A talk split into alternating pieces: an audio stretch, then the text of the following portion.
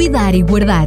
Um programa sobre gestão, tendo por base os ensinos bíblicos, com exemplos práticos para nos ajudar a gerir melhor todas as áreas da nossa vida. Cuidar e Guardar.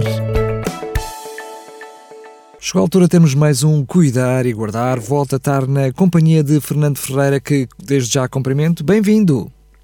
Muito obrigado. Uh, Boas-vindas a todos também e a todos os ouvintes. Um abraço para todos. Hoje vamos ter mais um programa. Temos feito nos últimos programas a gestão dos recursos, depois dos recursos naturais e dos recursos materiais. Vamos falar hoje dos recursos financeiros, enfim, mais um, um mais um aspecto dos uh, recursos um, que temos vindo a, a falar. Eu diria, infelizmente, onde muita gente eh, investe as suas vidas, não é? Verdade, às vezes as prioridades vão para aí e nós temos que ter equilíbrio, daí a gestão, né? o cuidar e o guardar, o gerir bem, etc. A gestão dos recursos financeiros é um tema muito importante, porque hum, já Horácio, que é um, conhecido, um dos maiores uh, poetas de Roma, da Roma Antiga, dizia: O ouro será escravo ao Senhor. É muito interessante esta visão. Uh, esta declaração alerta-nos para a dificuldade que os seres humanos têm para manter uma distância adequada e equilibrada com o dinheiro. Uh, o ouro ou o dinheiro, se não for dominado, torna-se dominador. E é uma coisa que nós usamos diariamente, com que nós uh, vivemos e às vezes não temos a noção de que a gestão do dinheiro é tão importante na nossa vida, sob muitos aspectos. Uh, vi um, um, artigo muito interessante numa revista, da revista Época de Negócios, revista digital de 2015, e apresentava um estudo que eu fiquei admirado, não desconhecia, chamou-me a atenção. Uh, um estudo realizado nos Estados Unidos descreve como a atividade cerebral aumenta conforme as pessoas são submetidas a negociações em que recebem propostas de dinheiro. O núcleo cerebral responsável pelas emoções e sensação de recompensa é estimulado quando recebem a oferta. E um dos, dos, uh, dos estudiosos, dos responsáveis pelo estudo, Brian Knudsen, diz que nada teve tanto efeito sobre as pessoas quanto o dinheiro. Nem corpos nus ou cadáveres. Nós percebemos como, aliás, na publicidade utilizam-se imenso corpos nus porque são, são visões que impactam. Ver também um cadáver é uma coisa que também impressiona. Mas este especialista diz que nada teve tanto efeito sobre a mente humana como o dinheiro. Nem os corpos nus, nem os cadáveres. Uh, a pesquisa revela ainda que a mesma reação pode ser encontrada em viciados em cocaína. Quer dizer que o dinheiro tem um efeito sobre a nossa mente, uh, como algumas drogas. Compreendendo melhor quando falamos em gestão financeira, precisamos de considerar o poderoso efeito do dinheiro sobre a mente humana. Não estamos a lidar com um problema de solução elementar, mas de uma reação intrínseca e complexa, difícil de explicar. Na verdade, o dinheiro tem um efeito poderoso sobre as estruturas cerebrais. Segundo este estudo, como dissemos, o, estudo, o, dinheiro provoca na mente humana uma reação semelhante à da, à da cocaína. Imagine Talvez nunca tivéssemos pensado nisso. Como é sim ou como será tão difícil de controlar? Na sequência das conclusões destas experiências, talvez possamos compreender melhor uma, uma declaração profunda e intrigante que Jesus fez certa vez, já há dois mil anos, como é lógico. Ele dizia: Ninguém pode servir a dois patrões ou a dois senhores. Ou não gosta de um deles e estima o outro, ou há de ser leal a um e desprezar o outro. Não podem servir a Deus e ao dinheiro. Ele fala aqui que não podem, há uma impossibilidade. No conceito bíblico, Deus deve habitar no coração ou na mente humana. A mente humana deve estar disponível para Deus. Mas o dinheiro luta para ocupar o mesmo lugar. Pensar só em dinheiro pode não deixar muito espaço para Deus. Assim como ter uma boa relação com Deus reduz o espaço para o dinheiro. É muito interessante isto. Uh, já uh, Albert Einstein dizia alguma coisa interessante sobre isto. Dizia que o dinheiro motiva o egoísmo.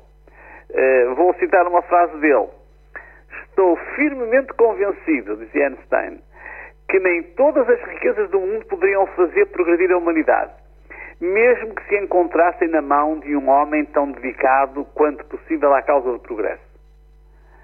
Só o exemplo dos grandes e dos puros pode conduzir a concepções e efeitos nobres. O dinheiro atrai o egoísmo e arrasta consigo o desejo irresistível de dar-lhe mau uso. Alguém poderá imaginar, dizia Albert Einstein, alguém poderá imaginar Moisés, Jesus ou Gandhi equipados com um saco de dinheiro de Carnegie? É interessante. Quando ouvimos as notícias, espantámos-nos muitas vezes com a enormidade do número dos processos judiciais e suspeitas de corrupção de pessoas que tinham uma imagem pública respeitável. Talvez ainda não tivéssemos pensado porquê é que as pessoas se deixam corromper. O dinheiro tem um enorme poder que não podemos ignorar. O dinheiro pode tornar-se viciante e pode provocar dependência. Quando temos dinheiro na mão, apertamos e dizemos: Este dinheiro é meu. Mas o dinheiro, efetivamente, não é bem nosso. Verdadeiramente nosso é aquilo que podemos levar quando os nossos olhos se fecharem para a morte. Olha, o caráter, por exemplo, uma boa imagem. Quando nós tivemos, deixamos uma boa imagem, as pessoas vão recordar-nos sempre com essa boa imagem. Uma vida de grande ajuda à humanidade, estes são valores que vão passar para além. O dinheiro que ganha durante o mês não é verdadeiramente seu mas pode ajudá-lo a viver melhor, como é, como é verdade. Pense bem, uma boa parte do dinheiro que nós ganhamos é para o Estado. Vou-lhes dar um exemplo muito simples. Vi uma estatística da APetro, Associação, Associação Portuguesa de Empresas Petrolíferas, eh, que diz que em cada 10 euros de gasolina 95 que abastecemos, 6,2 euros é para o Estado. 61% é para o Estado. Diz a respeito ao imposto sobre o petróleo e ao IVA. Quer dizer que daqueles 10 euros que eu gasto, apenas 3,80, 3 euros, são efetivamente para eu gastar. O resto eu tenho que dar ao Estado, devolver ao Estado. Portanto, o dinheiro que nós ganhamos, efetivamente, não é todo para nós. Devemos reservar algum dinheiro para apoio a instituições ou para, para apoios particulares, às vezes ajudar pessoas que necessitam. Há um pensamento hindu que diz que a riqueza deve ser dada, gozada, não acumulada. Olhem como se retira das, abelhas o tesouro acumulado, diz o pensamento. Quer dizer que o que nós acumulamos perdemos, o que nós repartimos ganhamos. É essa a ideia. Deve também ganhar, guardar algum dinheiro de reserva para, para uma emergência tem de separar, uma boa parte para o, para o, supermercado e nós sabemos que, por exemplo, em IVA, eh, uma média de 20%, porque há IVAs mais altos e mais, e mais, e mais baixos, mas uma média de 20% que damos no supermercado é para o Estado. Tem de reservar dinheiro para pagar a fatura de energia elétrica e do gás, também há lá impostos para o Estado. Tem de pagar a casa, a renda e o empréstimo. Existe também essa essas porcentagens tem de separar algum dinheiro para a escola dos filhos, tem de reservar algum dinheiro para os transportes, tem de fazer uma boa gestão para que o dinheiro chegue para o essencial. E aqui é a importância do orçamento. Cada pessoa tem que fazer o seu orçamento e saber onde pode gastar e como. Se pensar que o dinheiro não é só para si, não vai custar tanto pagar impostos, porque o dinheiro é para isso. Pagar os seguros, pagar as faturas das despesas da família, ajudar alguém que esteja em necessidade, porque o dinheiro acumulado não serve para nada encontrei num, num pequeno site, num blog, eh, uma, uma frase muito interessante. A vida simples é o nome desse, desse, desse blog. Às vezes, a preocupação é se teremos recursos para pagar todas as contas no fim do mês. Outras vezes, o dinheiro até, até é suficiente, mas martirizamos a cabeça com um sustento futuro.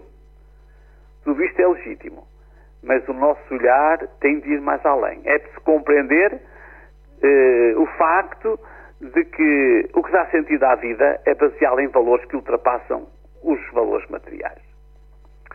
O real valor do dinheiro. Se anda à procura da felicidade, não a procura no banco. O dinheiro pode comprar várias coisas e proporcionar uma vida confortável, mas se não houver uma felicidade intrínseca, uma felicidade dentro de si, o dinheiro não vai resolver problema nenhum. Gastar dinheiro não pode dar a verdadeira felicidade. Mas se descobrir uma forma de ser feliz, então isto vai afetar a forma como gastará o seu dinheiro. É interessante esta relação. Evite o desperdício. Deixe-me ler uma citação de uma, de uma autora que recitamos aqui tantas vezes, Ellen White. Ela diz que é pecado, podemos usar uma palavra mais comum, é um erro desperdiçar o nosso tempo. É um erro desperdiçar os nossos pensamentos. Podemos, perdemos todo o instante que dedicamos ao egoísmo. Se cada minuto fosse devidamente avaliado e usado de modo adequado, teríamos tempo para tudo o que necessitamos de fazer para nós mesmos e para os outros. No emprego do dinheiro, no uso do tempo, das energias, das oportunidades, volva-se cada cristão para Deus em busca de orientação. Em Tiago diz que se algum de vós tem falta de sabedoria, peça a Deus, que a todos dá não duvidando. Assim, uma boa gestão dos recursos financeiros, materiais, naturais ou existenciais passa por aqui. Ralph Scott diz que a felicidade, em certos aspectos, é semelhante a uma salada russa. Quando dividida com os outros, torna-se um banquete. Nós precisamos de dividir a felicidade, os recursos, quaisquer que eles sejam. Da parábola do samaritano, respigamos uma pérola de pensamento muito interessante. Uma ocasião uh, foi ter um mestre, um rabi, com Jesus e perguntou-lhe: que está escrito na lei, como lês? Eu, a lei referia-se ao ensino, uh, à orientação, à instrução, não a regras. A lei no pensamento, no pensamento judaico, na Torá, é o ensino, é a orientação. O doutor da lei, que era o constitucionalista daquela, daquela, daquela época, uh, ouviu de Jesus a resposta: Amarás ao Senhor teu Deus de todo o teu coração, toda a tua alma, todas as suas forças e todo o teu pensamento. E ao teu próximo, como a ti mesmo. E Jesus respondeu: uh, faz, uh, faz isso e viverás. Faz isso e alcançarás a vida, diz outro, noutra versão. No conceito bíblico, a felicidade parece prosseguir sempre este caminho, como um princípio sólido nos diversos aspectos da vida e na gestão financeira também. Deus primeiro, o bem-estar dos outros e depois eu. Ao organizar o seu orçamento, faça uma sábia divisão dos recursos, seguido de uma boa ordem de prioridades. Isto também é cuidar e guardar. Assim, deixo-vos esta reflexão para que dominem o dinheiro e não permitam serem dominados por ele. Mais uma vez, Fernando Ferreira, muito, muito obrigado. Como dizia no início, bem pertinente, enfim, este, esta chamada de atenção que no fundo é para todos nós.